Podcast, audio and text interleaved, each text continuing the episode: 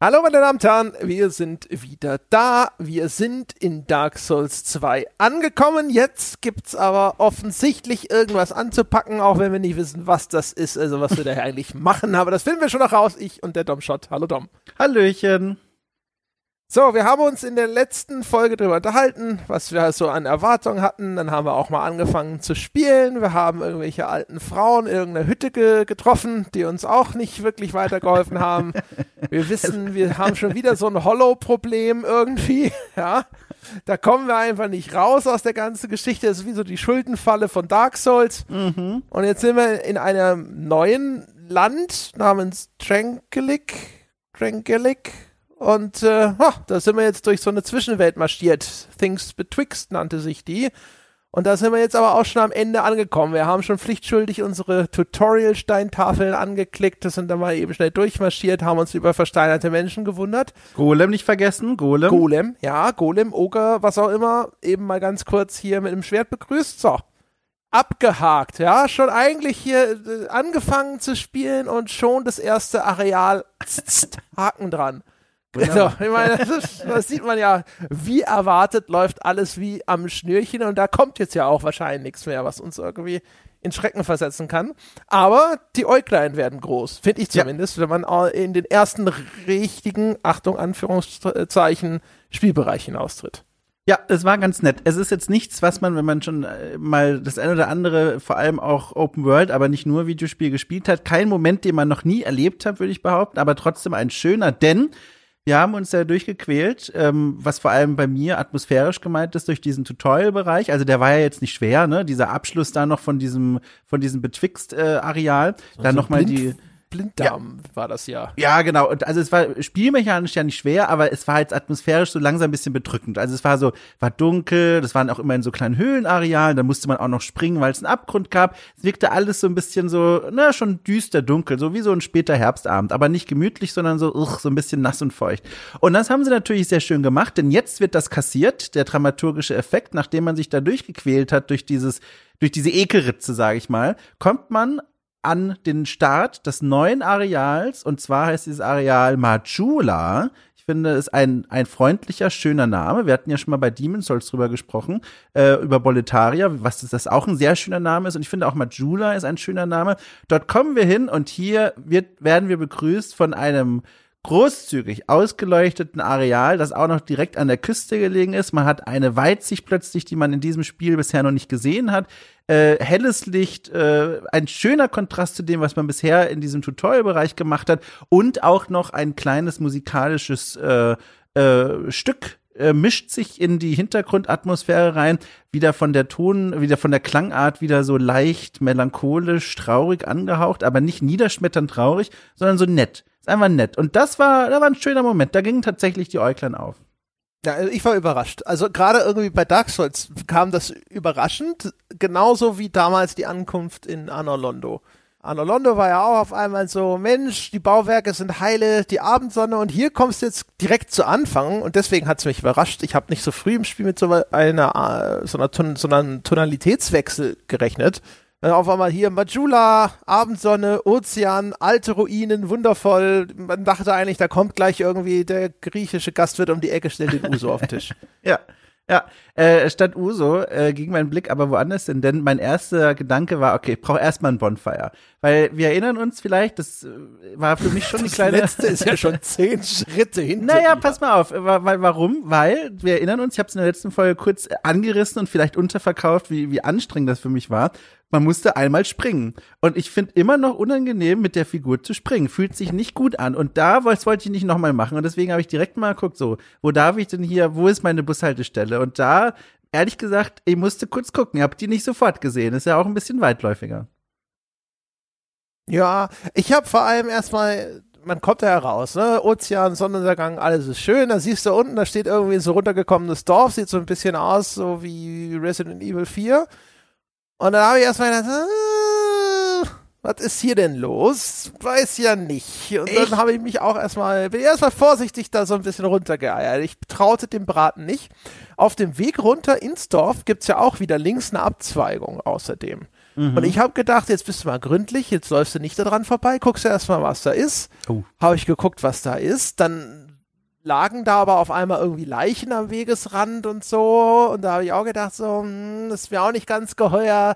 Da unten sah es schon friedfertiger aus. Also habe ich mir gedacht, jetzt kehrst du wieder um. Hab's gemacht wie bei dem Oger. Hab mir das angeguckt, hab gedacht, so, na, weiß nicht, ob das hier nicht vielleicht das Ding ist, wo du noch nicht hin sollst. Gehst du erstmal zurück runter ins Dorf. Ja, und dann mein Gott, da ist ja, da ist ja Friede, Freude, Eierkuchen. Da kannst du ja in aller Ruhe deine Bonfire suchen. Kannst ja fünf, kannst ja noch fünf andere eigene bauen eigentlich in der Zeit. Ja, war erstaunlich viel los auch, ne? Also wenn man dich da so mal ein bisschen um. Übrigens, den Weg habe ich auch gesehen, den du gesehen hast. Dem bin ich nicht nachgegangen, weil ich habe aus irgendeiner Navi Naivität heraus sofort angenommen, hier ist erstmal der Safe Space, hier habe ich Ruhe und dann wollte ich erstmal mich ans Feuer setzen. Ich habe diesen Weg gesehen, aber erstmal nur registriert, aber dem nicht nachgegangen. Und da habe ich das Bonfire gefunden, das ist jetzt auch nicht allzu sehr versteckt, ne? Man sieht es dann schon, es ist halt nicht zentral, wie man es vielleicht von diesem von diesem Hub bei Dark Souls 1 kennt. Also Hub ist da ja auch schon zu viel, ne? Aber wie heißt es nochmal? Der Firelink Shrine, mhm. der ist ja sehr zentral da, wenn man da hinkommt, dann kann man ja nicht übersehen. Hier war es so ein bisschen, oh ja, wo ist es denn? Habe ich dann aber gefunden, mich hingesetzt, so. Und habe mich umgeguckt. Und ich habe mir exakt aufgeschrieben, wo ich zuerst hingegangen bin, weil das hat mich nämlich gefreut. Es gibt da eine ganze Reihe von Gebäuden, so drei oder vier, ich weiß nicht, ob du sie genauer gezählt hast. Die sind alle so ein bisschen verschiedenartig gestaltet, manche größer, manche kleiner, alle aber relativ zerstört und ruinös. Also man kann noch drinnen wohnen, aber die sind schon mitgenommen. Und ich bin in das erste Haus reingegangen und dort sah ich eine Katze auf dem Tisch sitzen. Und da habe ich mich direkt gefreut. Eine Katze namens Schalkjor. Äh, mit einer Frauenstimme spricht sie zu uns. Ehrlich gesagt habe ich mir nicht aufgeschrieben, was sie uns erzählt hat und dem entnehme ich einfach nur, dass ich es nicht kapiert habe. ich weiß nicht mehr, was sie gesagt hat. Aber wenn hier der Zettel so verdächtig leer ist, ich glaube, ich habe einfach nicht kapiert, was sie mir sagen wollte die erzählt eigentlich auch nur wieder das gleiche, was hier die Emerald Herald Truller ah, vorne am Feuer deswegen. schon erzählt. Nämlich ja. so, ja, ey, da gibt's noch so vier krasse, die Old Ones und lalala und sonst irgendwas. Also ist tatsächlich echt ein ziemlich dicht bevölkertes Ding. Ich meine, am Firelink Shrine, da hängen ja auch ein paar Leute rum kommen nach und nach ja auch neue hinzu. Aber hier hat man schon das Gefühl, das ist jetzt fast schon wie so ein typischer Quest-Hub ja, eigentlich. Ja, total. Nicht so dieses Verlassene, in, wie, wie man das irgendwie aus Dark Souls so kennt, sondern kommst da an und da hockt ein Schmied vor seiner Bude, da gibt's die Katze da drüben, dann gibt's noch einen anderen Händler, der hockt woanders auf dem Fußboden rum, da ist noch eine zu Anfang verschlossene Villa, wo später dieser Kartograf einziehen wird. Das ist und dann halt am, oben an dem Monument hockt noch der total deprimierte Abenteurer rum und dann gibt es noch die Emerald Herald, äh, die da am Feuer rumsteht. Also das ist schon eine ganz schöne Cast, die da aufgefahren wird. Ja, drei Freunde hast du noch vergessen. Weißt du, wen ich meine?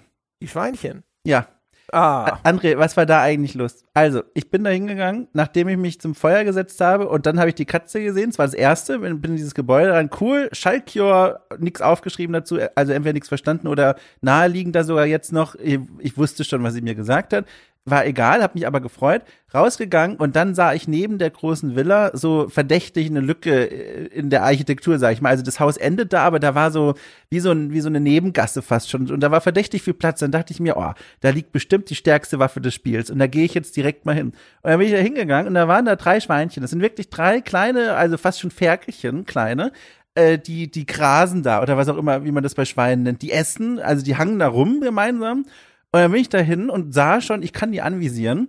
Also vermutlich wird es hier keine jetzt äh, großen Gesprächssequenzen geben, aber es sind ja auch nur Schweinchen. Und dann bin ich dahin, gestärkt durch das Selbstbewusstsein der Golem-Bewältigung oder der Oger-Bewältigung, wie auch immer, und hab da mal eins angegriffen. Und meine Güte, also was sind das für Schweine? Ich habe keine Chance gehabt. Ich habe keinen Schaden gemacht. Die sind sofort auf mich zugestürmt äh, und, und haben so viel Schaden bei mir wiederum gemacht, dass ich sofort zum Bonfire zurückgerannt bin und resettet habe. Aber André, ich habe da also, eine. Was prügelst du die Schweinchen? Ja, na, die machen da, sitzen da. Blut, Items. Items, was soll denn so ein Schweinchen da? Naja, seit wann ist denn in Videospielen nicht so, dass auch Tiere Gold bei sich rumtragen oder so? Ja, aber man Jedenfalls. muss doch einfach mal, irgendwo muss die Grenze doch sein. Ja, es hat schon wieder gejuckt in der Schwerthand. ich muss da draufhauen. Jedenfalls, aber, also das war schon mal ulkig, ne? Auch für die Leute wahrscheinlich lustig. Da kommt ein neuer Abenteuer ran, rennt direkt zu den Schweinen und dann von den Schweinen weg zum Feuer zurück. Aber da habe ich eine Beobachtung gemacht und die hat mir Angst gemacht.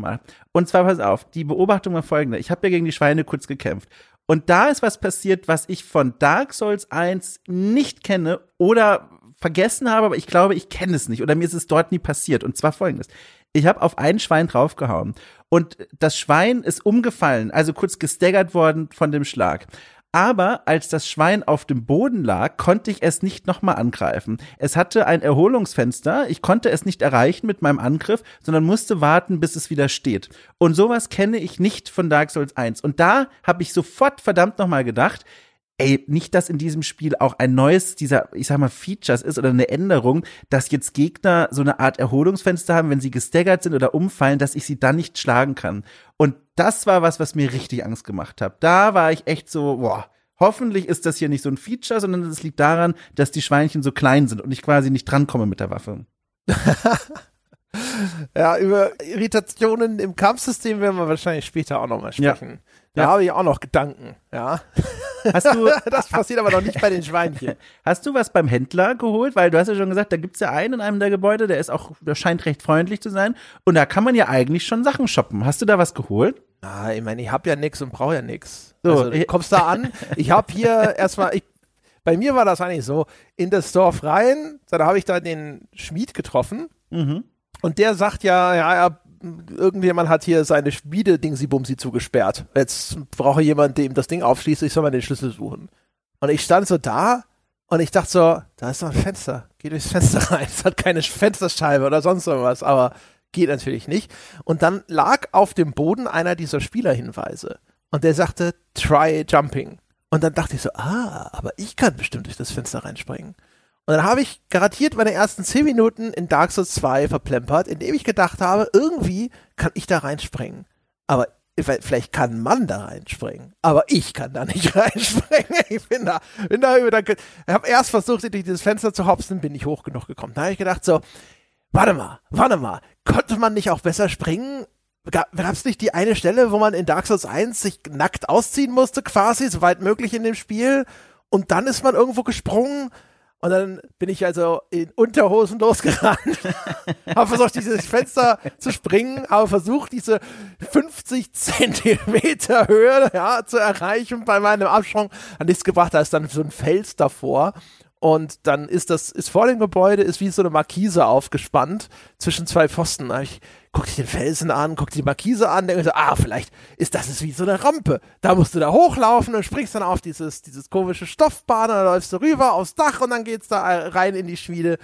Und dann bin ich da auch noch ein paar Mal irgendwie wild durch die Gegend gesprungen, ohne irgendwo zu landen. Und dann habe ich irgendwann gedacht, ja, komm, was soll das alles? Das hat ja alles keinen Sinn. Offensichtlich geht das doch nicht. Du, ich finde das ganz toll, weil das habe ich auch gemacht. Ich habe da auch locker zehn Minuten investiert. Ich habe mich nur nicht ausgezogen. Also sonst habe ich alles auch gemacht. Ich versucht durchs Fenster zu springen. Ich habe die angebliche Rampe versucht zu benutzen. Ich habe dann auch angefangen, auf das äh, Haus einzuschlagen, weil ich dachte, vielleicht gibt's hier so eine Invisible Wall oder so. Oder ich kann hier irgendwie einen Stein rausbrechen, keine Ahnung. Äh, ging nicht. Und der Schmied hat zugeguckt, während ich auf sein Haus eingehämmert habe. das ging nicht. Nee, das, aber ich habe auch es versucht. Sehr schön, das freut mich. Ja. so. Ja, das war halt echt dann hinterher so, ich habe dann echt so schmollend meine Schnuffeldecke genommen, hinter mich hergezogen, bin nach Hause gegangen, habe gedacht so, ja toll. Ja, es geht ja gut los hier. Schönen Dank, unbekannter Spieler, für diesen Hinweis. So, und jetzt, pass mal auf, jetzt kommen wir schon zu den ersten großen Unterschieden. Äh, liegt aber auch an unserer äh, Charakterwahl, denn wir erinnern uns, du hast ja diesen Charakter mit zwei Waffen, du bist ja schon großzügig ausgerüstet. Ich habe hier immer noch nur das eine Breitschwert. Und wir erinnern uns, ich will ja hier spielen als Panzer. Äh, das heißt, ich brauche ein Schild. Und dann bin ich zu dem Händler und habe das teuerste Schild gekauft, was ich mir leisten konnte. Und zwar das Silver Eagle Kite Shield für 1500 Seelen direkt mal schon mal einen kleinen Panzer angezogen. Da habe ich schon direkt besser gefühlt. Da habe ich direkt investiert. Nice. Ja. ja. Als ich da angekommen bin, hatte ich nicht mal genug Seelen für ein Level-Up, deswegen. Aber ah, wie geht das denn? Wir haben doch dieselben Gegner besiegt. Weiß ich nicht. Vielleicht das ist ja, das ist ja spannend. Schon woanders ausgegeben. Jetzt lass, lass mich mal nachdenken. Nein. Das ist Weiß nicht. Kann ich gar nicht sagen. Hatte da auf jeden Fall zu ja. wenig äh, um irgendwas großartig anzustellen an der Stelle.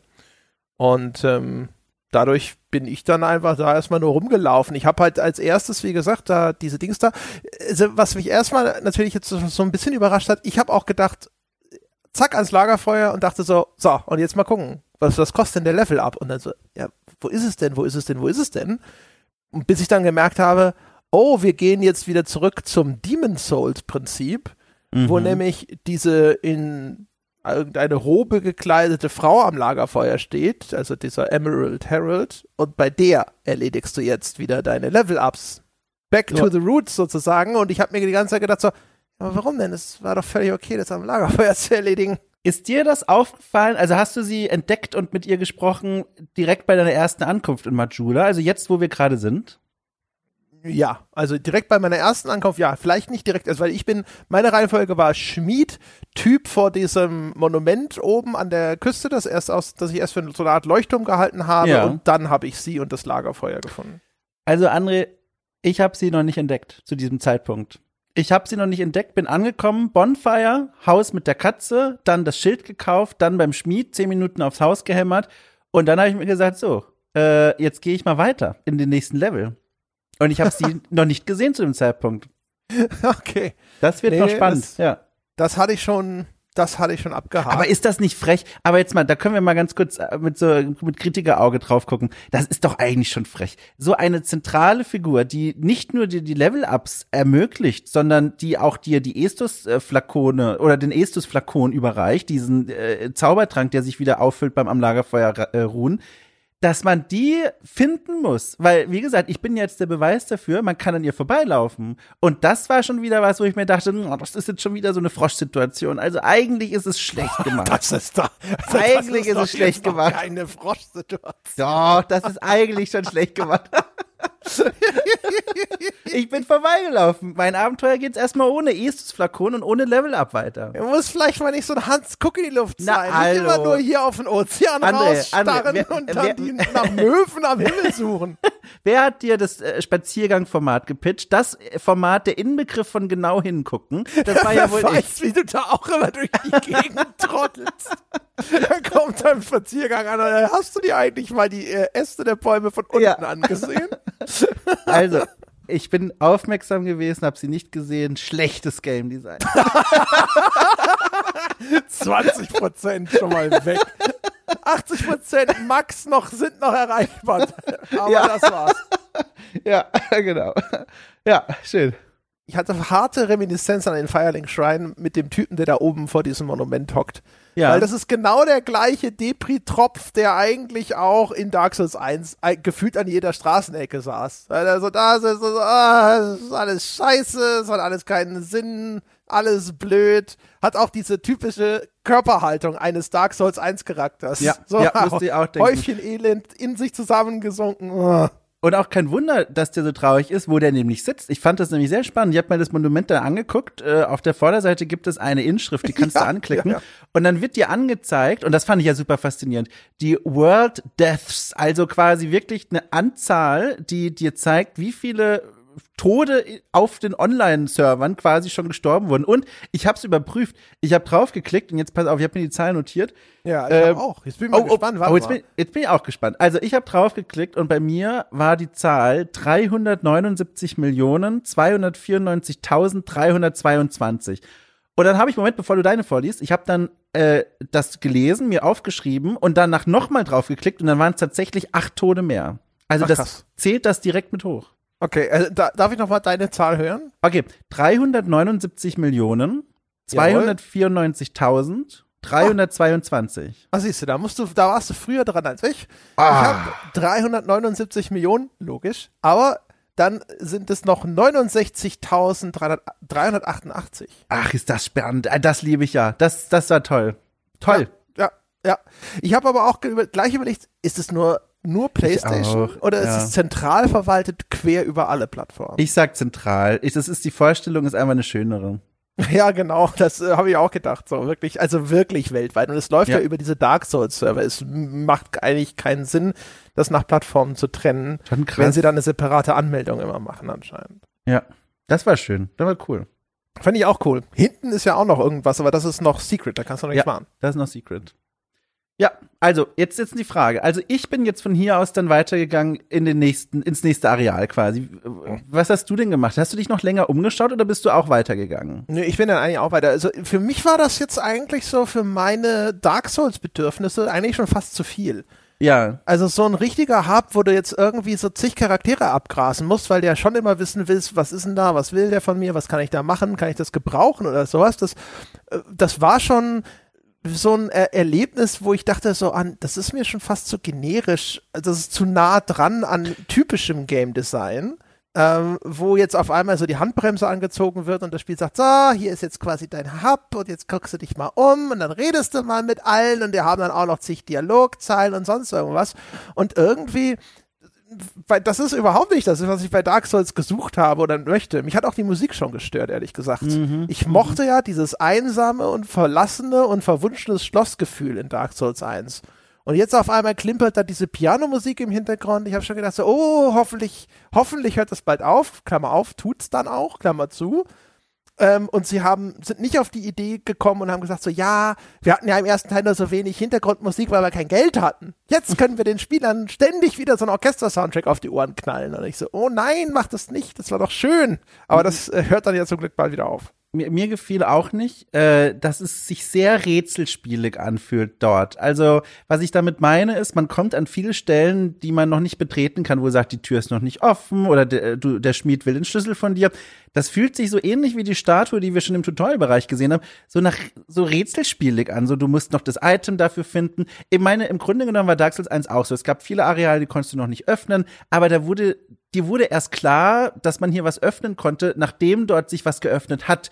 Oder plötzlich kamen Leute ans Lagerfeuer, die wie aus dem Nichts erschienen und dann dir Sachen angeboten haben, wo aber vorher nicht ein leerer Stuhl da stand und dann da gestanden wäre so, da setzt sich erst später jemand drauf oder so. Und so würde das Dark Souls 2 machen. Und das war so ein bisschen so, es ist mir ein bisschen zu Rätselspiele gerade.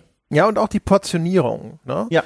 Also bei Dark Souls 1 kommst du an, da ist der eine Tropf vorne und da steht noch oben einer, wenn du hochgehst, da ja, hier, ja. Ne, Richtung Aquädukt und so weiter. Und das war's. Und hier war es echt so, jetzt guckst du da, guckst du dort, guckst du hier, guckst du dieses.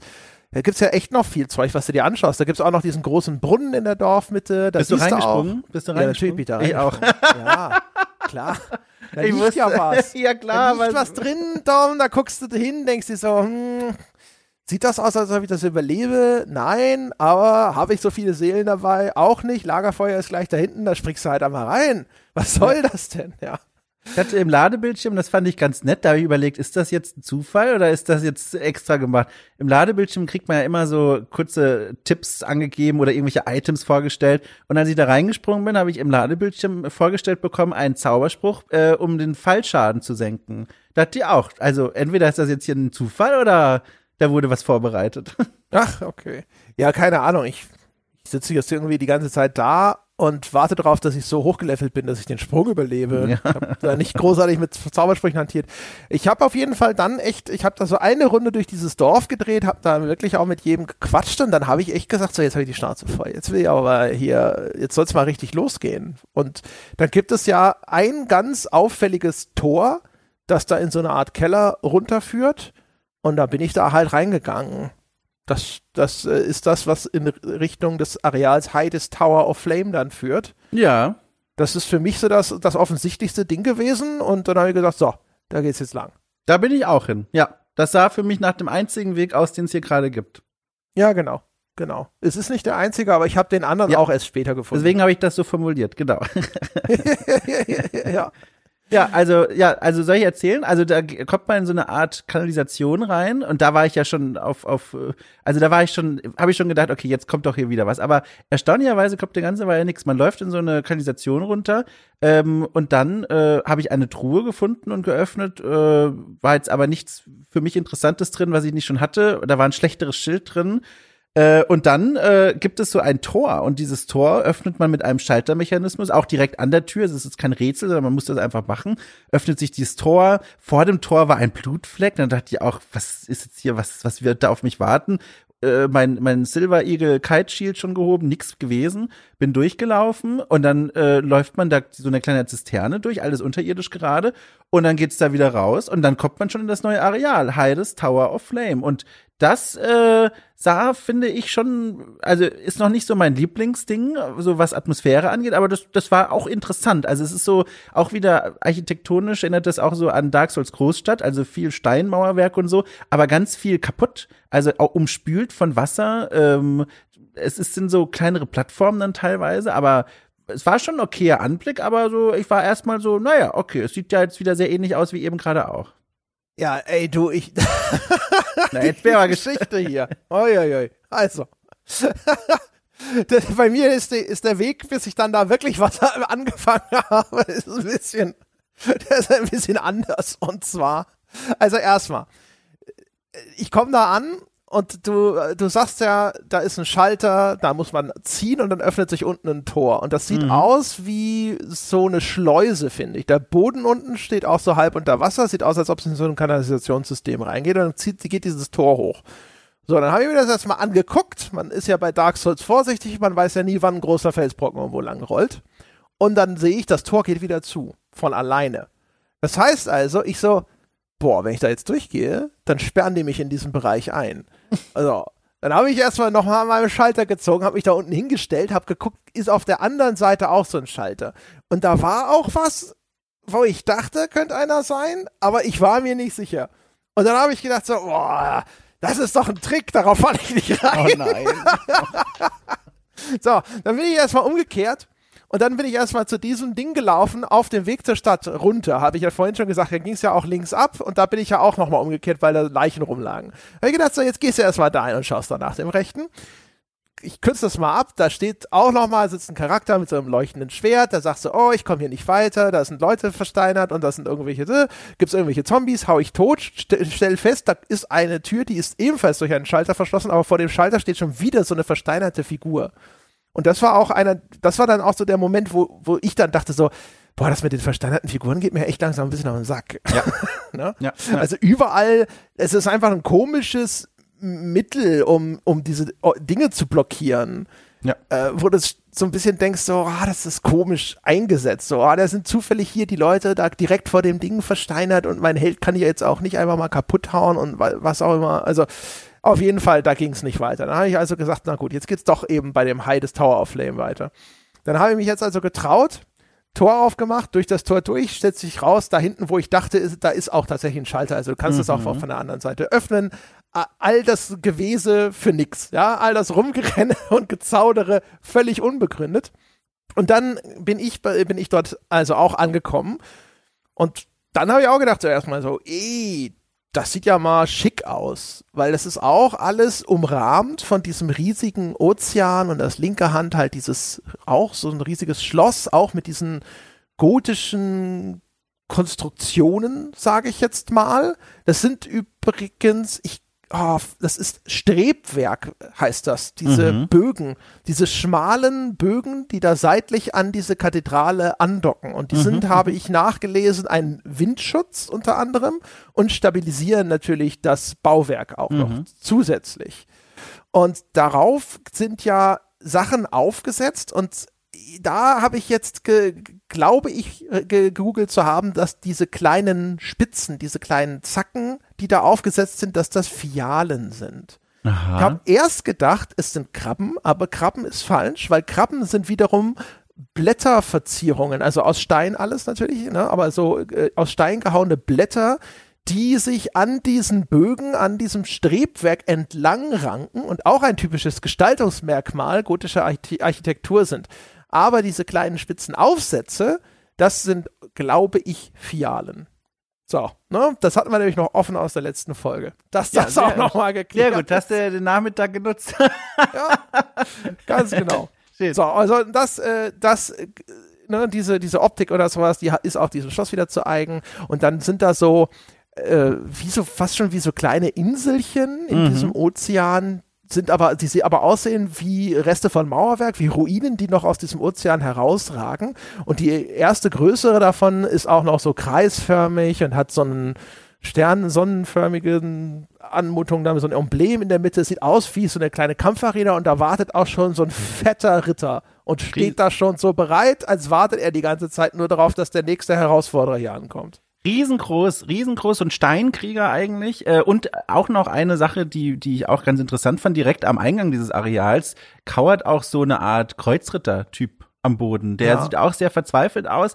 Ich sag mal, das wird später ein Thema werden bei mir, aber jetzt hier habe ich erst nur gesehen, okay, ich kann sie nicht ansprechen. Das sind, ich dachte erst mal, vielleicht muss ich den Typen da auf dieser Plattform, diesen Riesensteinkrieger erledigen, damit dann mit denen irgendwas möglich wird oder Ich so. habe gedacht, die sind einfach Leichen. Ich habe gedacht, die sind tot. Der hat ja zwei, drei Pfeile im Helm hängen. Ja, also für mich so, ah, okay, ich habe irgendwie sofort an den Typen beim Leuchtturm in Anführungszeichen gedacht, der da auch so verzweifelt da sitzt, äh, wo die Tode auf der Welt angezeigt werden. Ähm, übrigens, jetzt wird mir das auch nochmal klar, ich muss das nochmal kurz hervorheben, das ist ja wirklich eigentlich ganz nett, ne, dass die Person, die am deprimiertesten ist in diesem Hub, dort sitzt, wo auch die Welttode gezählt werden und dem wird quasi vor Augen gehalten, wie viele da immer scheitern und sterben. Eigentlich ganz nett, ne, aber wollte ich nur nochmal unterstreichen, finde ich Ja, schön. Wobei er beklagt sich ja vor allem darüber, dass er hier irgendwie alles Ah, verloren hat und sowas. Er beklagt jetzt nicht, oh, guck dir das mal an. Die Da. World Death. Ja, oh, um Gottes Willen. Die Gesamtpopulation waren doch nur 200 Millionen. Ich weiß gar nicht, wie wir zu 300 gekommen sind. Ja. Naja, okay, also zurück dorthin. Äh, hast du dich dem dann im Kampf gestellt erstmal? Ja, natürlich. Ja. ja. Ich, ich, André ist da direkt runtergegangen, ja, so wie in ähm, Ghost of Tsushima. Ja, also, okay, bringt mir euren besten Mann. ja. Und äh, wie es halt so ist, ne, wenn du noch nicht so genau weißt, was die machen, machen sie dann manchmal auch unvorhergesehene Dinge. Und dann hat er mich sehr schnell sehr totgeschlagen, muss ich gestehen. Und vor allem aber auch, ich habe dann, ich habe dann mit relativem Entsetzen festgestellt, ähm, da kann ich, ich konnte blocken, wie ich will. Ich habe halt trotzdem Schaden genommen. Mhm. Da habe ich gedacht so, "Ugh, was ist das denn? Hab das auf meine Dual-Wield-Klasse geschoben. Und dann habe ich aber mal ganz prompt habe ich dann auf ein Schild gewechselt Mhm. und habe festgestellt, das hilft nichts. Ich mache immer noch Schaden, selbst wenn ich blocke. Ja, das sind die Schilder am Anfang, die haben noch keine 100% Physik-Abblock-Resistenz. also da geht immer noch ein bisschen Schaden durch. Wie so bei Ja, so einem, wie bei so einem Fighting-Game, irgendwie bei Mortal Kombat, wenn du blockst, kriegst du ja auch so diesen kleinen Ticker, diesen kleinen Ticker an Schaden noch rein. Ja, genau. Also der Level, entweder des Schildes oder von dir selbst oder beides, ist einfach noch nicht hoch genug. Aber ich habe erst, das war das Ding, wo ich erst gedacht habe, so, oh shit. Ich habe gedacht so, oh fuck, haben sie das abgeschafft und machen sie es jetzt immer so, dass du nicht mehr beim Blocken völlig schadlos bleiben kannst, wenn es denn von den Stats her passt, sondern haben sie gesagt, so, jetzt gibt's halt jedes Mal einfach nur zwar deutlich weniger Schaden, aber ein bisschen kriegst du trotzdem, selbst wenn du blockst und setzen sie jetzt viel mehr auf Ausweichen. Das war schon so eine Mischung aus leichtem Grusel, weil im ersten Teil gab es Stellen, da war ich auch sehr froh, dass ich das äh, Blocken hatte.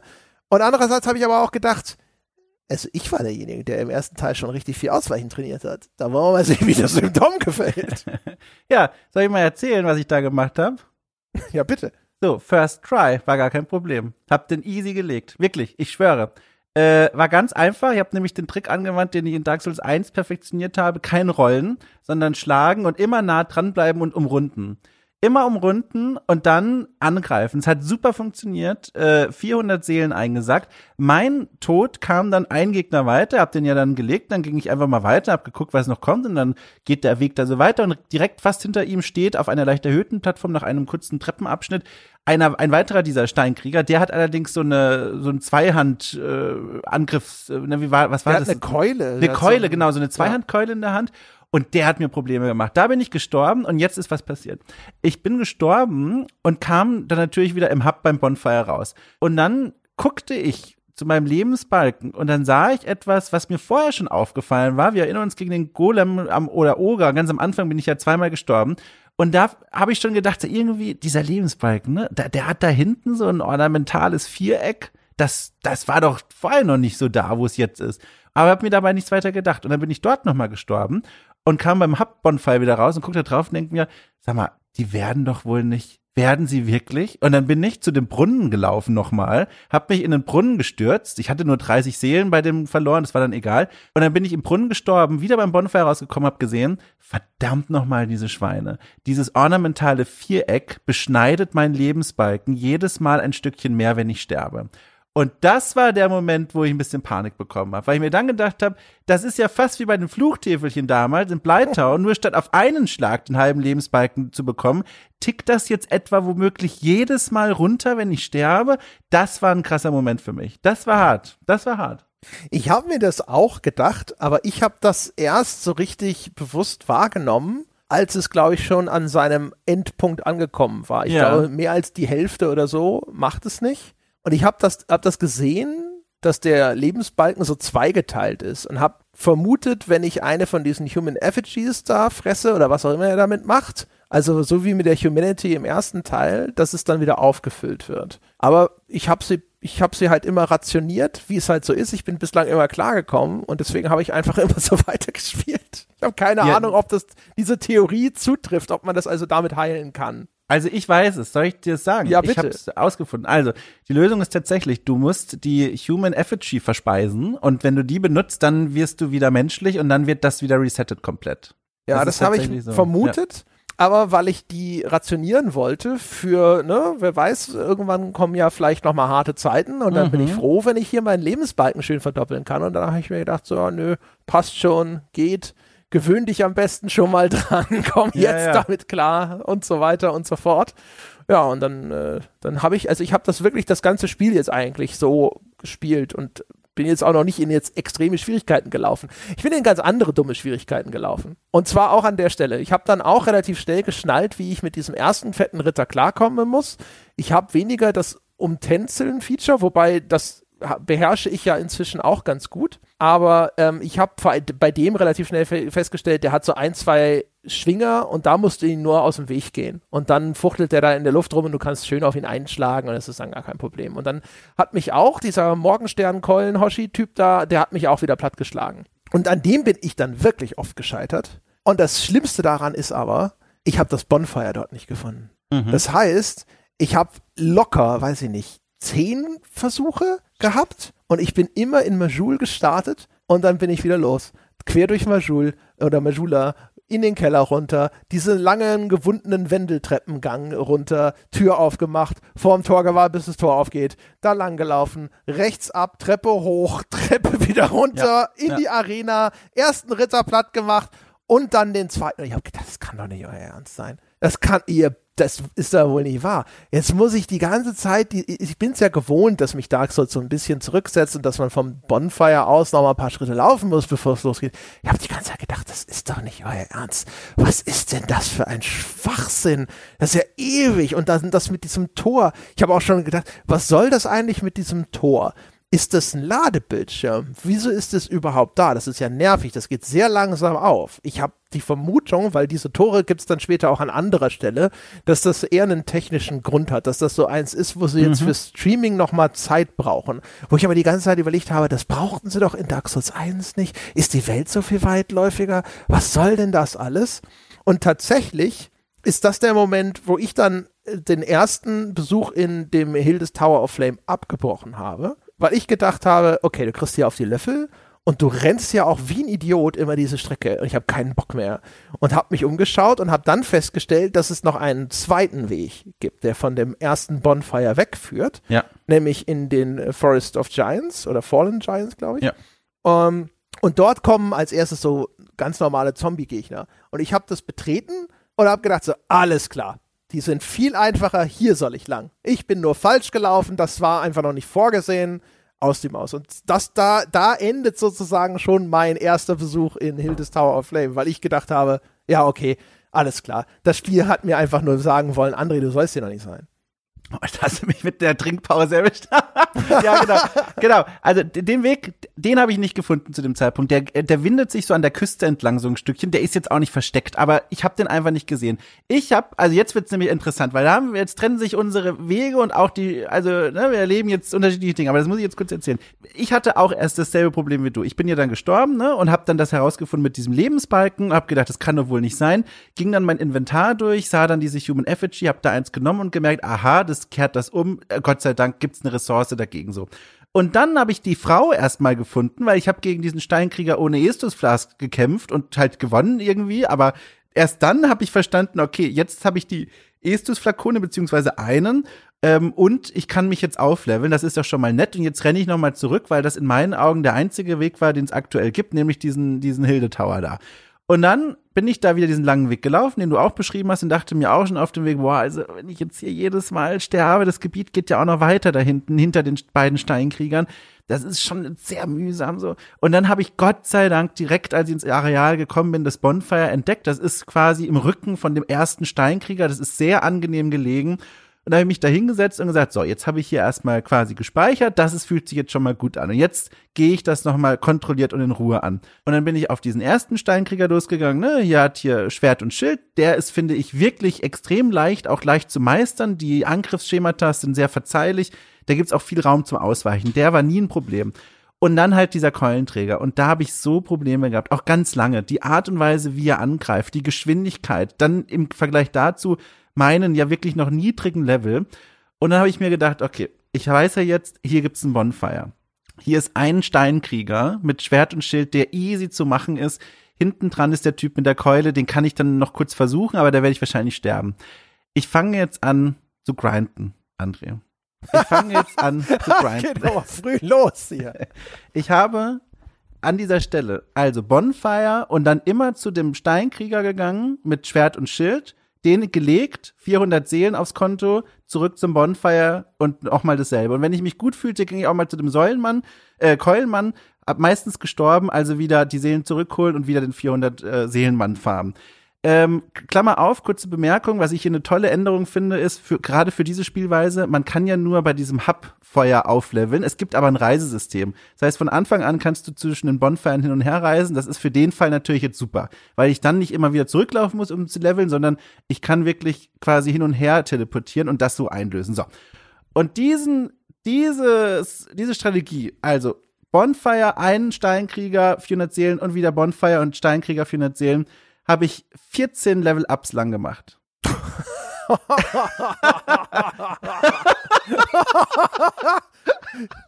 so, pass auf. Okay. Es, es geht noch Das weiter. ist, äh, was war's denn dann für ein Level? Äh, Also- 26 oder was? Es äh, kommt gleich die Auflösung. Ähm, 14 Level. Und kurz vor dem 14. Level, ich habe das einfach nur so, ich wollte so lange grinden, bis ich das Gefühl habe, ich komme gegen den Keulenkrieger an, weil in meinem Kopf war das der einzige Weg des Spiels gerade. Ich habe vorher nichts anderes gesehen.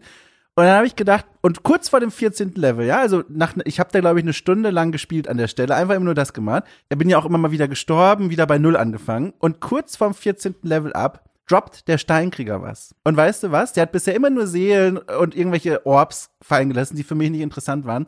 Er hat fallen gelassen den Old Knight Helm. Ein, also den Helm, den die tragen, diese Riesenkrieger, hat der fallen lassen. Hab mir den angeguckt im Inventar und gesehen, mein Gott, der ist so viel besser als meine Startausrüstung. Der hatte Rüstung, also mein Starthelm, den ich vom Spiel bekommen habe zu Beginn, hatte Rüstung 16 und der Old Knight Helm hat Rüstung 73. Und da habe ich mir gedacht, so, mein Gott, ist, kann es etwa sein, dass die mit einer wahrscheinlich niedrigen Drop Rate, ich habe da eine Stunde lang gespielt schon, ihre komplettes Equipment fallen lassen? Also nicht nur den Helm, sondern auch alles andere, was sie tragen? Und habe ich gedacht, so, jetzt mache ich mal weiter. Und habe weiter gegrindet an dieser Stelle. Aber, aber Moment mal, Ja. wieso geht denn das bei dir so lange weiter? Weil äh, eine Sache, die ich noch ansprechen wollte, ist, die verschwinden doch irgendwann. Naja, nee, bei mir sind, nee, die respawnen jedes Mal, wenn du dich ans Bonfire setzt. Ja, eben nicht. Nach Doch, einer doch. Zeit kommen die nicht wieder. Ich verspreche dir, die sind immer wieder da gewesen. Immer. Das ist interessant. Vielleicht hast du was bei deinem Bereich irgendwas schon gemacht, was das dann verhindert oder so. Aber ich kann das dir ist aber versprechen, echt merkwürdig, weil Das ist wirklich- bei ja. mir das Ulkige war, ich bin ja auch, ich habe mir auch ein paar Mal so wirklich so zehnmal oder so an diesem zweiten Ritter die Zähne ausgebissen. Und ich habe auch immer gedacht, naja gut, immerhin kannst du ja noch die Seelen von dem ersten Typen Ja. immer wieder mitnehmen. Die, ne? Und der war dann aber auf einmal weg und der bleibt bis jetzt, also der kam nie wieder. Und ich habe das an, an mehreren anderen Stellen im Spiel auch schon erlebt, wenn ich Gegner äh, oft genug in Reihe besiegt habe, verschwinden sie aus dem Spiel. Als ob das Spiel eben dieses Angst-Grinding oder Hardcore-Grinding vermeiden möchte und sagt, okay, den hast du jetzt zehnmal in Folge besiegt, das reicht jetzt. Den nehme ich jetzt aus dem Spiel raus. du, das ist interessant, weil ich verspreche dir hoch und heilig, bei mir sind die immer wieder zurückgekommen. Liegt, liegt das vielleicht an diesem Item, an diesem Gift, was du dir genommen hast? Kann das das sein? das, das, von der Beschreibung her nicht, weil das klang so, als müsste sich das irgendwo hinlegen. Ja, das ist aber das ist aber echt seltsam. Das das, ist ist, ja auch noch, noch nie bei, auch nicht bei anderen Gegnern ist dir das so Kein einziges Mal, wirklich, kein einziges Mal. Alle sind wiedergekommen. Alle. Alle, alle, alle. Ja, das ist jetzt interessant. Aber pass mal auf, die Geschichte geht noch weiter. Ich habe dann also 14 Level gegrindet und diesen Helm bekommen. Und dann bin ich natürlich auf den Geschmack gekommen und dachte mir, ich will ja auch den Rest der Ausrüstung. Ich habe übrigens mal nachgeguckt. Ich glaube, die Zahl ist aber falsch, weil so selten kam es mir nicht vor. Ich sag einfach mal, laut offiziellem Wiki äh, von Dark Souls 2 ist die Drop Rate von diesen Old Knight Equipment Teilen 1%. Ein Prozent. Aber hatte ich entweder Riesenglück oder die Zahl ist falsch, ich weiß nicht. Jedenfalls, ich habe dann da noch eine Weile weiter gegrindet und habe als nächstes als Drop bekommen, ich glaube eine halbe Stunde später, den Old Knight Shield.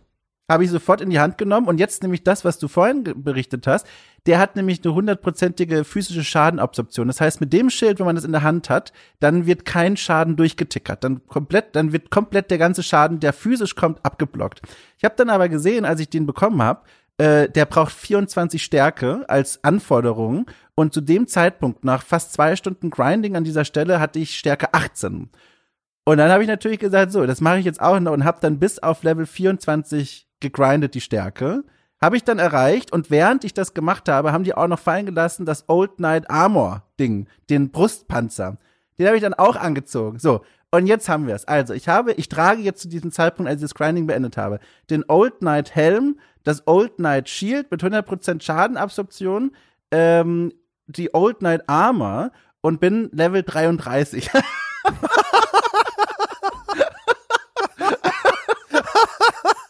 Also Level 33, ich habe es mir ja aufgeschrieben. 16 Gesundheit zu diesem Zeitpunkt, 7 Vitalität, 24 Stärke und mein, wie, wie ich bepackt bin, ist folgendes. 49 ist das Maximum, das konnte ich zu dem Zeitpunkt tragen, sonst könnte ich nicht mehr laufen. Und ich war dann fertig ausgerüstet bei einem Wert von 47,5. Äh, und hier habe ich das, das Spiel dann weitergespielt. Gottes Willen. Das ist ja, Ja. schon wieder so eine Black Knight Sword Situation. Ja, genau. Ja, nur, nur diesmal vorsätzlich. Du Ja. machst dir die, die nächsten zehn Folgen strunzöde, weil es dann nur noch heißt, ja, es dann einfach, ist kein Problem. Aber ich nehme gefühlt auch keinen Schaden mehr. Ich laufe nur noch durch. Ja, also ich, wie gesagt, zu meiner Verteidigung, ich wusste, dachte, hier geht es weiter und das Spiel wird mir das Bonfire aus einem Grund dahingestellt haben, dass ich grinden soll, kann, was auch immer. und äh, ich kann dir auch schon vorwegnehmen, ich bin hier nicht weggegangen, bevor ich Hildes Feuer Tower komplett durchgespielt habe, das Areal. Ich bin da geblieben. Krass. Soll ich Krass, mal da noch krass. erzählen, was da passiert, oder willst du an deiner Stelle mal weiter erzählen? Nee, lass uns, lass uns ruhig vielleicht die Gebiete äh, sozusagen, also dass wir ein, bei einem Gebiet bleiben und jetzt Ja. nicht in den Gebieten hin und her springen. Also Ja. wie gesagt, also ich bin dann erstmal hier zu diesem Forest of Fallen Giants abgebogen, hab dort meine Abenteuer erlebt, hab den da auch, äh, den habe ich auch abgeschlossen, das Areal. Und dann ging es dort gefühlt nirgends mehr weiter und dann habe ich mir gedacht, so, okay, das heißt jetzt wohl wieder zurück zu Hildes Tower of Flame. Kam da an, dachte jetzt auch so, jetzt strotze ich ja vor Kraft. Ich hatte inzwischen sogar einen ersten Endgegner schon besiegt. Um, und dann dachte ich so, ja, jetzt, jetzt geht's aber los. Und dann kam ich da und dann habe ich dort das Bonfire entdeckt, als ich jetzt nochmal Mhm. neu in das Areal reinkam und nicht mehr so mit diesem typischen Tunnelblick. Und da habe ich aber auch gedacht, ah, fuck, du Idiot. Du Idiot. Ich musste echt dran denken an all diese Male, die ich diesen dummen Weg von Majula darüber gelaufen bin, wie ein Vollidiot, ja. Es wäre nicht, es wäre nicht ein einziges Mal nötig gewesen, außer dem ersten.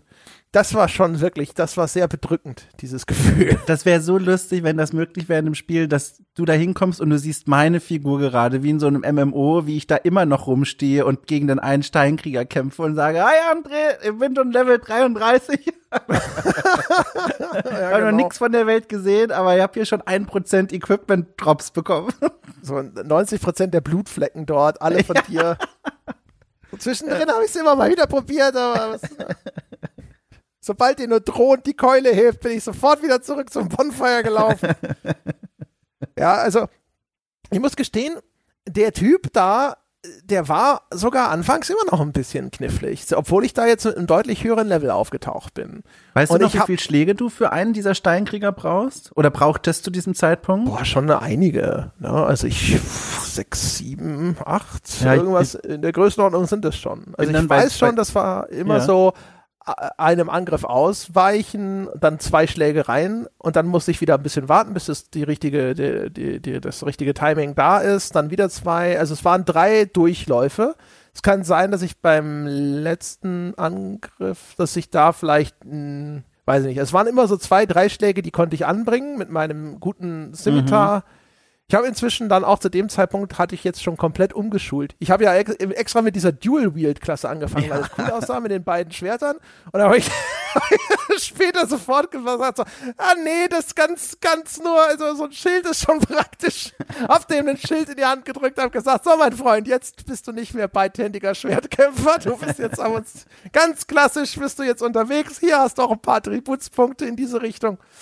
Naja, ja, aber da, das war schon, also ich habe vor allem, ich habe gemerkt, auch vorher schon, ich finde, ich, also ich kann es nicht beschwören, aber mein Gefühl ist folgendes. Es würde mich interessieren, ob du das auch so siehst. Ich glaube, die Timings in diesem Kampfsystem haben sich auch verändert. Und ich glaube vor allem, das Zeitfenster äh, nachdem du einen Angriff ausgeführt hast oder auch nachdem du eine Rolle gemacht hast, bis dann die nächste Aktion möglich wird. Also bis du zum Beispiel nach einem Angriff wieder blocken kannst oder bis du diese Ausweichrolle machen kannst. Das ist länger geworden. Das konnte man unmittelbarer machen im ersten Dark Souls gefühlt. Und ich habe das Gefühl, du musst jetzt viel mehr noch als im ersten aufpassen, dass du nicht einen Schlag zu viel ausführst, weil du ansonsten nämlich in Probleme kommst. Also was mir da ganz doll aufgefallen ist, also das weniger, ich habe was anderes beobachtet und da bin ich mir sehr sicher, dass das neu ist. Und zwar, die Gegner ziehen mehr nach. Und was ich damit meine, ist folgendes. Meine Strategie ist ja immer die. Ich rolle nicht, sondern ich gehe ganz nah dran und umkreise mit gehobenem Schild quasi den Mittelpunkt des Gegners, damit der sich mit mir mitdreht und dann holt er irgendwann zum Angriff aus und dann hört er mit der Drehung auf. Das heißt, wenn ich weiterlaufe, dann komme ich in seinen Rücken. Und das hat bei Dark Souls 1 fantastisch geklappt. Irgendwann muss man halt, man muss immer so ein bisschen gucken. Der Trick besteht darin zu wissen, wann hebe ich bei der Umrundung mein Schild und wann hebe ich es nicht, damit ich etwas schneller umrunden kann. Und das ist dann so ein Rhythmusspiel. Aber hier habe ich gemerkt, hier gibt's was Neues. Die ziehen ganz lange nach. Das heißt, selbst wenn die ihr Angriffsfenster beginnen, können sie noch während der Attack Moves den, den Körpermittelpunkt weiter ja. bewegen und quasi meine Bewegung ausgleichen. Und das macht es wesentlich schwerer für meine Taktik jetzt. Das ist mir ja, auf jeden genau. Fall aufgefallen, das ist neu. Die sind viel später locked in. Ja, genau. Diese Animation. Ja, ganz ne? kurz vorher, genau. ja, ja. Ich habe auch das Gefühl, und das fand ich war bei diesem Goldenschwinger-Typen auch schwierig, sie sind nicht mehr so berechenbar. Ich habe das Gefühl, aber das kann falsch sein aus der Erinnerung, aber ich meine, so vom Gefühl her ist es so, Dark Souls 1 Gegner, der holt aus und dann aber auf dem Scheitelpunkt schlägt er auch zu. Und bei denen, die verzögern leicht, die Schweine. Mhm. Der hebt seine Keule und du denkst, okay, jetzt ist er am höchsten Punkt, jetzt schlägt er zu, schlägt er nicht. Der hält noch einen Moment, hält noch einen Moment, jetzt schlägt er zu. Ja. Und dadurch hast du auf einmal keinen, keinen visuellen Hinweis mehr, wie das Timing ist. Also mein Gefühl ist, ich konnte früher bei Dark Souls 1 viel besser anhand der Animation erkennen und jetzt wird er zuschlagen. Ja. Und bei Dark Souls 2 ist es ein, ist es viel mehr ein, ich muss das schon gesehen haben und ich muss ein Gefühl dafür haben, wann dieser Angriff wirklich mhm, kommt. Mhm, und das ja. alles zusammen, also am Anfang ging es so, la la la, alles klar, alles easy. Und jetzt auf einmal waren da Gegner, wo ich gedacht habe, das, also, aber stimmt doch hier nicht. Irgendwas ist doch komisch. Ich finde auch die Animationen, das kann aber auch daran liegen, dass ich nicht die mehr, die, dass ich die Axt nicht mehr habe. Aber in Dark Souls 1 hatten ja ähm, auch meine eigenen Animationen so eine krasse Physis.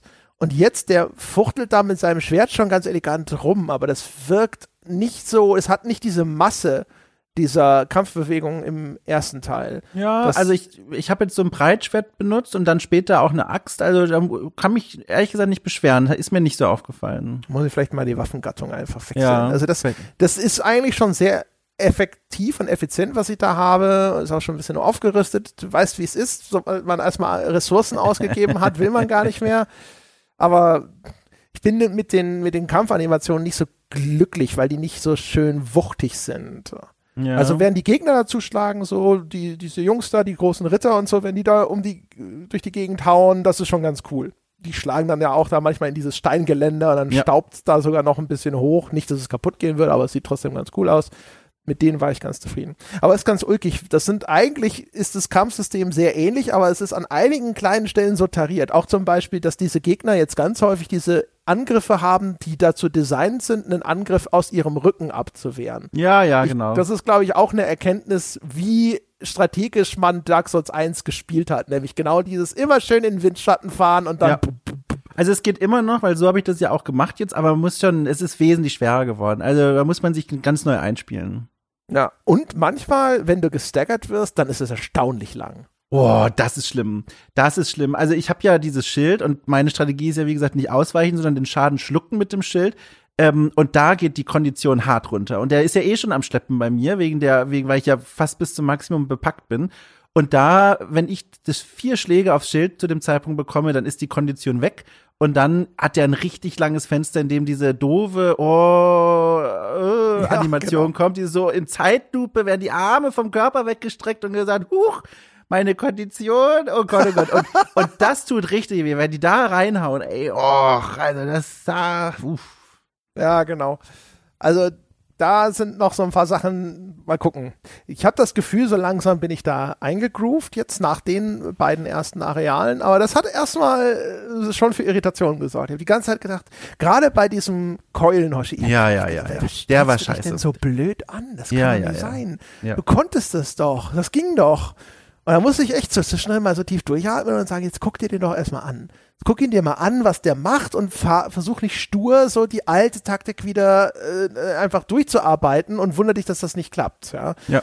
Und nach einer Zeit ging es dann auch, vor allem wenn man auch mal wirklich dann so wirklich das internalisiert hat, so vom Gefühl her, wie der funktioniert. Ja. Und dann kommen die scheiß weißen Ritter. ja, also beziehungsweise nur wenn du willst, ne? Also, also noch sind sie relativ passiv. Äh ja, ja, der hinten, wenn du weitergehst, ist ja einer, der kommt immer. Ey, guck mal, bei mir, da ist jetzt die Frage, also man, man kämpft hier gegen den, gegen den ersten, ne, mit Schwert und Schild, easy. Dann kommt der Keulenmann, kein Problem. Dann geht's über eine Brücke, ja. zu Beginn der Brücke steht auch nochmal Schwert und Schild, auch das geht. Ja, jetzt easy. kommen wir zu der ersten kniffligen Situation, finde ich, die, die, da musste man schon mal nachdenken. Da wartet nämlich eine kleine Gruppe auf dich. Die hat allerdings eine Hierarchie, finde ich eigentlich ganz schön. Da sind zwei wieder mit Schwert und Schild, die blockieren auf dieser Plattform abgehen zwei Wege nach links und rechts. Und in der Mitte der Plattform steht einer mit einem Zweihänder. Und so einen hattest du vorher noch nicht. Und der darf quasi zuerst. Der tritt gegen dich in einem Duell an, den fand ich persönlich sehr gut machbar. Ja. Und dann aber wird's tricky, weil dann kommen die beiden. Und was ich zuerst gemacht habe, also gleichzeitig, und was ich zuerst gemacht habe ist, und es war falsch, ich bin wieder meinen Weg zurückgegangen, weil ich gehofft hatte, dass einer vor dem anderen das Interesse verliert und wieder zurück zu seinem Posten geht, aber dann folgen die beide hartnäckig bis fast bis zum Bonfire. Das geht aber auch. Okay, aber was ich gemacht habe, was für mich funktioniert hat, war entweder links oder rechts äh, an einem der äh, Ausgänge, die sie blockieren, vorbei. Und dann habe ich nämlich gemerkt, je nachdem, durch welchen Durchgang du gehst, dir folgt nur die von den beiden, die auch diesen Weg bewacht hat. Und das hat's viel einfacher dann gemacht.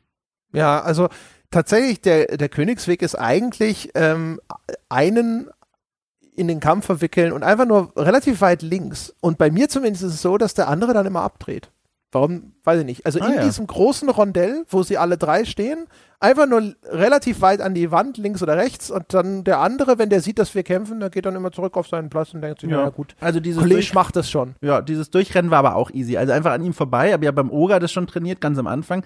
Und dann kommt ihr auch nur noch alleine und dann ist es ja auch kein Problem. Ja, genau. Ich habe am Anfang habe ich mir auch immer die Mühe gemacht und habe die halt nach hinten gelockt und wenn ja, du dich ja. dann bei diesen, da gibt es ja zwei Treppen, die die passieren müssen. Und wenn du dich da so entsprechend äh, hinstellst, dass es, dass sie so ein bisschen an ihrer ja. Geometrie hängen bleiben, irgendwann kehrt einer um und dann hast du einen isoliert und den machst du dann relativ easy platt, weil inzwischen kannst du das. Aber das ist halt sehr zeitaufwendig. Und ich hatte ja. dann echt, ich habe mir gedacht, jetzt keinen Bock mehr. Dann kämpfe ich halt gegen zwei gleichzeitig. Ich will nicht jedes Mal dieses Prozedere durchlaufen. Und dann gibt es aber nämlich, wenn du nämlich diesen linken Durchgang nimmst, Aha. der hochführt zum Schloss. Auf dem, vor dem Schloss ist übrigens auch eine Plattform und da liegt was Rotes. Und es sieht schon aus wie ein großer Flügel. Und du denkst dir schon, ah, Drache oder was ähnliches. Ne? Auf jeden Fall in die Richtung. Da liegt äh, auch einer von diesen weißen Rittern und da ist auch noch einer von den großen Schwerthoshis. Und wenn du da rausgehst, dann kommen die alle beide angelaufen. Also der, auch dieser vermeintlich tote weiße Ritter, der steht dann auf und kommt Ja, angesprintet. das ist ja spannend. Den Weg habe ich vergessen. Ich bin nämlich nach rechts gegangen, da geht's dann von der Plattform runter und da sitzen auch weiterhin weiße Ritter, aber die machen nichts. Und dann kommst du zur Nebelwand und dahinter wartet der Boss des Areals. Und ich habe völlig vergessen, dass es noch einen zweiten Weg gibt bis zu diesem Moment. Und da bin ich noch gar nicht lang gegangen. Also vielen Dank für die, da muss ich noch mal hin. Ich bin nämlich wirklich zur Nebelwand quasi. Und da unten, ganz schöne Situation übrigens, haben sie, äh, fand ich ganz nett. Da bin ich auch noch einige Male wegen meiner, wegen meiner Gier gestorben. Komme dahin, ja, durchgekämpft. Äh, und dann diese Nebelwand, die wird bewacht von einem nochmal einen Keulenschwinger. Das geht dann schon irgendwie. Und dann guckst du so. Und dann siehst du, entweder gehst du jetzt durch die Nebelwand, wahrscheinlich wartet da der Boss auf dich. Oder du gehst gegenüber von der Nebelwand auf so eine kleine Steininsel und da ist nämlich so eine fette, saftige Schatztruhe. Und vor der fetten, saftigen Schatztruhe, also es ist eine ganz normale Truhe, aber man will ja gierig sein und wissen, was drin ist, sitzt einer der weißen Ritter. Und das war das erste Mal, wo ich mir dachte, verdammt nochmal, kann es sein, dass die Gegner sind und gar nicht NPCs, die darauf warten, erlöst zu werden. Und dann habe ich halt den mal angegriffen und mein Gott, André. Also mit denen komme ich noch gar nicht klar. Die haben so ein ganz arrhythmisches Angriffsverhalten und sind so schnell. Also mit denen habe ich immer noch Probleme bis zu diesem Zeitpunkt. Also, boah. Die, die haben vor allem ein extrem breites Angriffsrepertoire. Also die haben sehr, sehr viele unterschiedliche Angriffsmuster und das dauert. Ich habe das zum Glück schon vorher gelernt, weil äh, ich habe dann vorne direkt hinter dem Bonfire sitzt ja auch einer und der macht nix, solange du ihn in Ruhe lässt. Den Mhm. habe ich irgendwann mal angegriffen, weil ich nämlich bei meinen zig Versuchen gegen diesen Keulenhoshi gemerkt habe, wenn ich versuche, den aufzuschalten, es gibt ja so ein Lock-on-Feature, dann erwischt es manchmal diesen Ritter da unten. Aha. Und ich so, Moment mal, wieso ist denn der Gegner nicht aufgeschaltet? Was machst du denn da, du dummes Spiel? Und dann hat das Spiel diesen Ritter da unten aufgeschaltet. Ich so, ah, du bist also auch einer von denen. Und dann habe ich das irgendwann mal ausprobiert, habe mir auch erstmal richtig schöne Ladung Ohrfeigen abgeholt von dem Kerl. Und dann ist es ja aber nur ein paar Schritte von dem Bonfire. Und da ist ein sehr schönes, großes, weitflächiges Kampfareal, wo du auch jetzt nicht irgendwie auf so einer dünnen Balustrade oder so kämpfen musst. Und dann habe ich an dem schon mal geübt. Ähm, den konnte ich dann zu dem Zeitpunkt auch schön blocken. Also, und solange du den blockst, macht der nichts. Ne? Da ist es ja, der, der ist nicht so einer, der, wo du jetzt irgendwie Angst haben musst, der, dass der auch, der zieht jetzt auch nicht irrsinnig viel Stamina ab, zumindest bei mir nicht. Ja, das Problem war da zu dem Zeitpunkt bei mir, mein Schild war gebrochen. Äh, weil die Coin-Leute, ne, wie gesagt, ich weiche ja nicht aus, ich schluck das alles und dann war mein Schild äh, kaputt und ich hätte es reparieren müssen. Aber wir erinnern uns, zu dem Zeitpunkt habe ich noch keinen Zugriff auf den Schmied gehabt. Der sucht ja noch nach, nach seinem Schlüssel und ich wusste nicht, wie ich an sein Schmiedezeug rankomme. Und dann habe ich mich auch erst noch gefragt, was ist das eigentlich, also was bedeutet das eigentlich, mein Schild ist gebrochen, weil ich greife damit ja nicht an. Das heißt, weniger Schaden kann es nicht machen. Und ich habe es dann rausgefunden, wenn ein Schild gebrochen ist, vielleicht wusstest du das auch schon längst, dann wird deine Konditionsstrafe größer, wenn du Schläge blockst. Das heißt, statt nur ein bisschen Kondition zu verlieren, verlierst du richtig viel. Und da hatte ich gegen die ganz schnell kaum eine Chance, weil die so schnell mich zum Staggern gebracht haben, das war schlimm. Oh ja, das kann ich mir gut vorstellen. Ich hatte schlimm. noch kein Schild, das kaputt gegangen ist. Bei mir war es eine meiner, meiner Waffen. Ah ja. Und auch noch eine un unwichtige, da hatte ich eine äh, identische Ersatzwaffe im Inventar. Ich, das ist aber auch ein komisches System diesmal, ne? Mit dem, mit dieser, äh, diesem Waffenverschleiß. Weil, wenn du die Waffe, die wird ja wieder instand gesetzt, wenn du ans Bonfire gehst, Ja. außer sie ist komplett kaputt ja, gegangen. genau. Das ist ein merkwürdiges System, finde ich. Ja, ist seltsam, ja. Und du hast die ganze Zeit, also das heißt, im Grunde genommen sagen sie dir, okay, du hast die, diese Waffe, die kannst du jetzt sozusagen für einen Run, hast du, hat die so und so viel Ausdauer oder Haltbarkeit, diese Waffe. Und innerhalb dieses Runs kann die dann kaputt gehen. Und wenn die kaputt geht, dann musst du zum Schmied und sie reparieren lassen. Und ansonsten kannst du sie innerhalb des Runs, also wenn du jetzt gerade zum Beispiel sehr lange unterwegs bist oder es war ein sehr harter Kampf oder irgendwas hat dein Material sehr stark beansprucht und du sagst, ich will jetzt aber nicht jetzt ans Bonfire gehen, äh, damit alles respawnt, ich will weitermachen. Dafür ist dann dieses Reparaturpulver, das ultra teuer ist. Das kannst du beim Schmied kaufen für 2500 Seelen. Ja. Ähm, und das ist zu, zu, dem Zeitpunkt, über den wir jetzt hier sprechen, das ist bei mir noch anderthalb Level-Ups oder was auch immer. Ne? Ja, ja, ja. Also ganz absurder Preis. Und deswegen Reparaturpulver auch irgendwie. Ich habe das ein einziges Mal benutzt, nur weil ich sehen wollte, was es denn jetzt wirklich macht. Und da war auch gerade ein Moment, wo ich dachte, boah, die Waffe ist kurz vor kaputt, die ist aber viel effektiver als die andere und ich will sie weiter benutzen. Und das hat die Waffe dann noch nicht mal komplett instand gesetzt. Die hatte eine Haltbarkeit von 40 und das hatte dumme Reparaturpulver, hat sie von 3, ich glaube, wieder auf 33, also 30 Punkte mm. aufgefüllt. Da habe ich aber auch gedacht, wenn du so teures Reparaturpulver verkaufst, dann kann es die Waffe auch ganz instand setzen. Verdammte Scheiße. Jetzt ist die Frage, also in meinen Notizen würden wir jetzt als nächstes über diesen Endboss des Areals sprechen oder ist das unsere Brücke in die nächste Folge? Das ist eine gute Frage, ne? Das weiß ich nicht. Also das können wir von mir aus machen, weil, also ich weiß nicht, wie es bei dir gelaufen ist. Bei mir war das sehr unspektakulär. Mit welchem, mit welchem Level bist du denn hingegangen? Weißt du das noch? Hast du das aufgeschrieben? Jetzt muss ich mal ganz kurz schauen, ob das ich das notiert habe. Ich glaube 28. Aha, das ist sehr interessant. Da bin jetzt mal gespannt. Ich bin mit Level 36 hin. Ja, genau, 28 zu dem Zeitpunkt.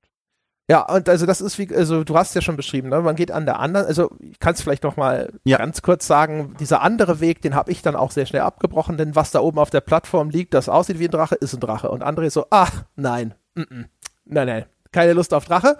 Und dann bin ich also den anderen Weg lang gegangen, habe genau wie du da unten alles weggekloppt. Ich habe gar nicht, glaube ich, gesehen, dass da diese Steintruhe ist. Mhm. Aber ich habe auch gedacht, ich gehe jetzt, will jetzt durch diese Nebelwand gehen. Ich fange jetzt nicht irgendwelchen unnötigen Streit an. Das heißt, also selbst wenn ich das gesehen hätte, ich, ich hätte nur das Nötigste beseitigt, weil ich will ja mit maximalen Ressourcen durch die Nebelwand durchgehen. Weil da schwante mir zu dem Zeitpunkt dann schon jetzt, dass da langsam wahrscheinlich ein Endgegner angesagt ist.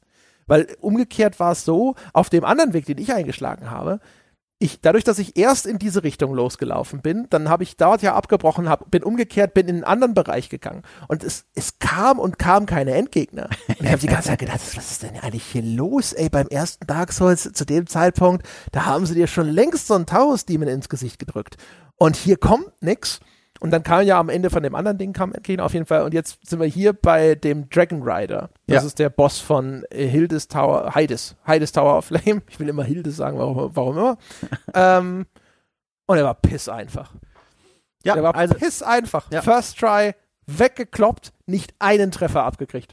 Ja, bei mir auch. First Try, kein Flask konsumiert, war nicht notwendig. Äh, alte Strategie, immer drum rumlaufen, einmal zuschlagen. Genau. Äh, pro Schlag habe ich mir sogar notiert, um die 90 abgezogen und weiter geht's. Lächerlich. Der hat so eine Hellebarde, das heißt, seine Angriffe gehen meistens linear nach vorne, manchmal ja. schwingt er die auch, aber sehr viele solche Ausfallschritt-Stoß nach vorne. Das bedeutet, ungefähr 270 Grad Safe Space um ihn herum. Ja. Und da stehst du da als, als, als großer Vertreter, wie wir ja beide sind, des, der Umtänzelstrategie ja. und lachst nur. Ja. Da willst du zwischendrin so da sitzen und, und einfach mal sagen, so komm, pass mal auf, ich äh, wechsle noch gerade auf eine schlechtere Waffe. Das ist ja erbärmlich, mein Freund. Das ist wie bei hier die Braut des Prinzen. Dann so nach der Hälfte, ich muss dir was sagen, ich bin gar nicht Linkshänder. ja, das war schön. Das war wirklich kein Problem. Das war wirklich angenehm. Und auch fairerweise direkt nach besiegt, äh, nach dem besiegten Gegner ist auch direkt dort eine Etage höher, glaube ich, das Bonfire. Also das war auch sehr fair und Ja, angenehm. genau. Da bin ich dann echt so ein bisschen hochgezittert, weil ich, ich hatte ne, viele Seelen und so und ich hatte gedacht so, oh, mhm. weil da dieser Keulentyp ja noch rumsteht. Und bei den Keulentypen das hat schon gut funktioniert, aber das war immer so, wo ich dachte, nee, da kann schon noch mal was schiefgehen, wenn du dich dumm anstellst. Und dann habe ich gedacht so, läufst du zurück und bringst die Seelen in Sicherheit? Du hast, also du weißt, was du gelernt hast aus dem ersten Spiel, ne? Wenn man 10.000 irgendwas Seelen im Gepäck hat, dann geht man eigentlich zurück zum Bonfire. Und ich so, ja, André, aber ich habe echt keine Lust jetzt zum Bonfire. Und dann muss ich dann die ganze Scheiße nochmal machen. Da kommt doch bestimmt was. Und dann kam zum Glück auch direkt das Bonfire. Ich habe ja. Ich hab schon vor mir gesehen, wie ich hier sitze und erzähle, wie ich Idiot, ja, mal wieder einfach aus Bequemlichkeit gesagt haben, so, riskieren müssen wir. Was ist das Leben? Ohne ein kleines bisschen Risiko. Aber ja, ja, dann gleich ja. das Bonfire dahinter, Schön. Stempel drauf, fertig, sehr gut. Schön, aber ich finde es krass, ne? Also wir sind jetzt hier schon über zehn Level auseinander. Das ist wirklich interessant. Also, also ich habe das wirklich auch ein bisschen also übertrieben will ich eigentlich sagen, weil ich bin da eigentlich sehr happy mit, aber ihr habt das schon intensiv gemacht, so am Anfang hier. Wirklich so Nachmittag saß ich dann hier auf der Couch und hab hier diese Items da auch gesammelt, weil dass ich dann da diese Drops bekommen habe, das hat mich natürlich super angespornt, weil das ist schon geil und genau ja auch mein Spielstil, was sie da runterfallen lassen. Also, das war schon cool. ja, also ich muss gestehen, äh, ich bin vor allem verblüfft darüber, ähm, wie das mit den Bossen bisher gelaufen ist. Ja. Also ich kann es ja jetzt auch schon mal sagen, auch der andere Boss nicht, war jetzt kein, kein Spektakel.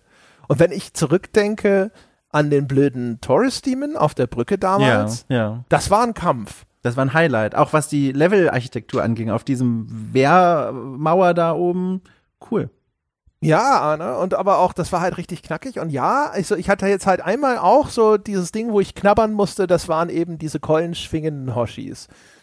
Aber gerade Bossfight-mäßig, also der, dieser, dieser Dragon Rider-Typ, das war so lächerlich einfach. Mhm. Das war wirklich so lächerlich. Ich kann mich an so gut wie keinen Kampf in Dark Souls 1 erinnern, außer ganz zum Schluss, als wir halt so overpowered waren aber der so simpel gewesen ist. Also das war schon so, da habe ich auch gedacht so, huch, naja, so, mir soll es recht sein. Tschüss. Ich, ich will den, den Mund und den Helm noch nie so weit aufreißen. Ich denke das gleiche, aber ich habe ja Angst, dass jetzt irgendwo wartet noch der Basilisk, weißt du, so, so ein Basilisken-Endgegner. Oh, ich, also ich kann mir vorstellen, da kommt noch was. Ich kann mir vorstellen, da kommt noch was.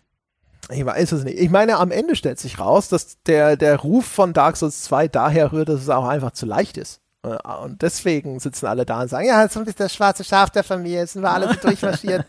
da musst du New Game Plus Plus spielen und Ach, dann wird's, ja. ich weiß es nicht. Ich sitze einfach da und sage, das Ergebnis ist eigentlich wie erwartet. Ja, an kleine Anlaufschwierigkeiten, ja, auch äh, Vollprofis wie wir müssen sich erstmal so ein bisschen eingrooven, aber jetzt offensichtlich äh, ist der Groschen gefallen und es wird jetzt einfach ein Durchmarsch. Ich bin da noch vorsichtig. Gerade habe ich sehr viel Spaß zu diesem Zeitpunkt, aber weil halt, weil es gut flutscht, wird keine, kein Wunder hier, mit wie viel Level ich da jetzt hab, aber warten wir mal, ne? Ich glaube, der Arschtritt wird schon aufgeladen. ich werde erstmal, ich werde jetzt erstmal hier sitzen, ja, und großmäulig behaupten, dass das jetzt alles einfach ein ganz smooth sailing wird das jetzt einfach, ja.